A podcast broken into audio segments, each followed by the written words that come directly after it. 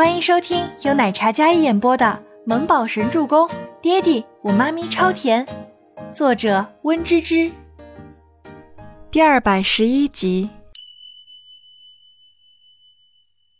总监，我找来这一个小时的所有监控，包括面试办公室的。白风一个人叉腰站在那里。当初试镜会上说找到为止，如今所有人，包括刚才的面试官，都好奇。这个魔鬼总监看中的是谁？总监找来了这一个小时的所有监控，包括面试办公室的。一名助理拿着一个笔记本上前，白风立马抱着笔记本，然后坐到了旁边的椅子上看了起来。他一直在快进，在这满是亮丽风景线里，忽然一道清新的身影攥住了白风的眼球。白风立马让助理把面试官叫过来。然后放大，看到那女子手中的号码牌，二百二十七号。白风那张疲惫不修边幅的脸上激动的一笑：“就是他，落入凡间的小甜心！”哈 白风忽然大笑起来：“他人呢？给我找到，我就要他！”白风指着全喜初的背影，然后跟还剩下来的两位面试官说道，语气肯定，没有一丝怀疑。就是她了，这三天面试了不下上万人，而这个女孩就是那万里挑一的。面试官也看清了，很有印象。总监，您还是往后面看吧。一名稍微年轻的男子推了推眼镜道：“漂亮是很漂亮，也很有气质的一个女孩，但是落入凡间的小天使，小甜心。”他不禁浑身哆嗦了一阵。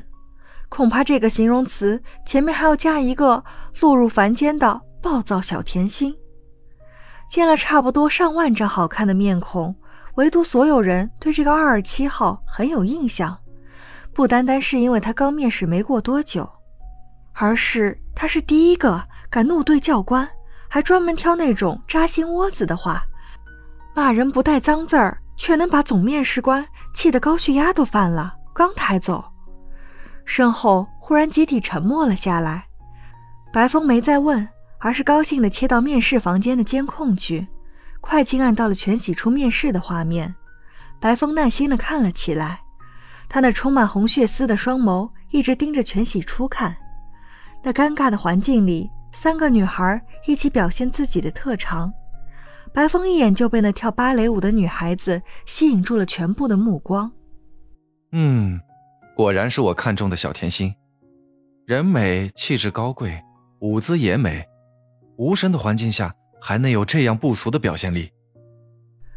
白风可以说是非常赞同的，但是忽然监控里被叫停，这个面试不是监控画面，而是有几台摄像机从不同角度将所有过程记录下来的，能听到声音。白风被里面传出来刺耳的声音所打断。然后他立即不悦地皱眉，在听到那面试官对三人评价的一无是处的时候，白风气得脸色不好看起来。后面所有人都感觉到了这魔鬼总监的骇人气场，但是没过一会儿，白风的脸色就微微愣住了。听着里面的清脆爽朗的声音，指着那个教官，炮雨连珠的将人怼的也是一无是处。就算是看回放的面试官。也不免汗颜，这女孩子的战斗力简直可以用凶残来形容。怎么说呢？看起来是小甜心没错，但是惹到了她，浑身是刺，战斗力爆表，勇者惹不起的感觉。老刘总不就是被气得高血压抬走的吗？有意思，有意思。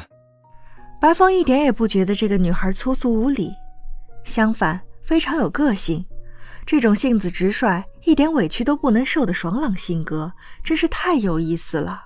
我要他的全部信息，还有那个老刘总，没一点眼力劲儿，让赫连少爷给我处理了，看着烦。白风想着，这个人是被老刘给气走的，他必须要承担代价。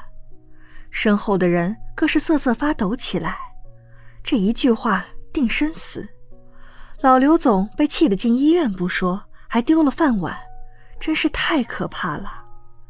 助理快速的将全喜初的联系方式给了白风。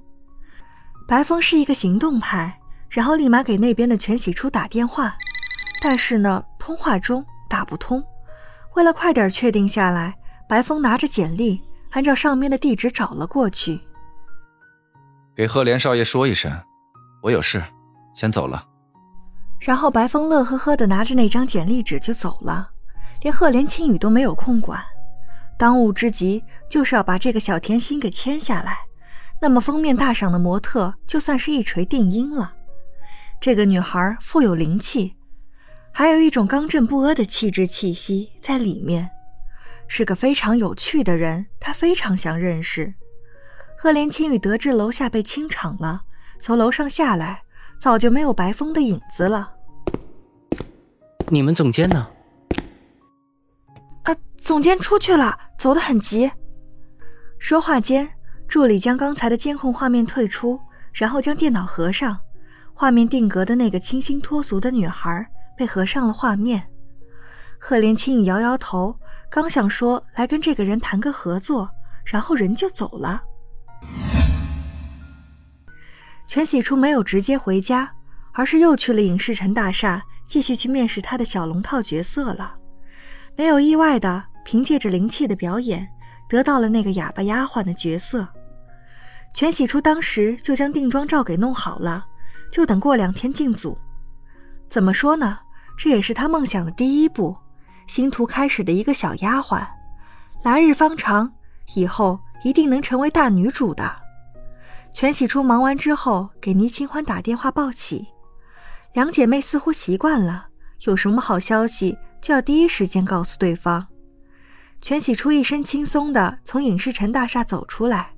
天已经黑了，他为了不打扰那对新婚夫妇的二人世界，他又搬回了小公寓，顺便将大白留在家里陪他，他也不算孤独。全喜初打开手机，无数个陌生电话，莫非又是那个什么总监？肯定是骗子！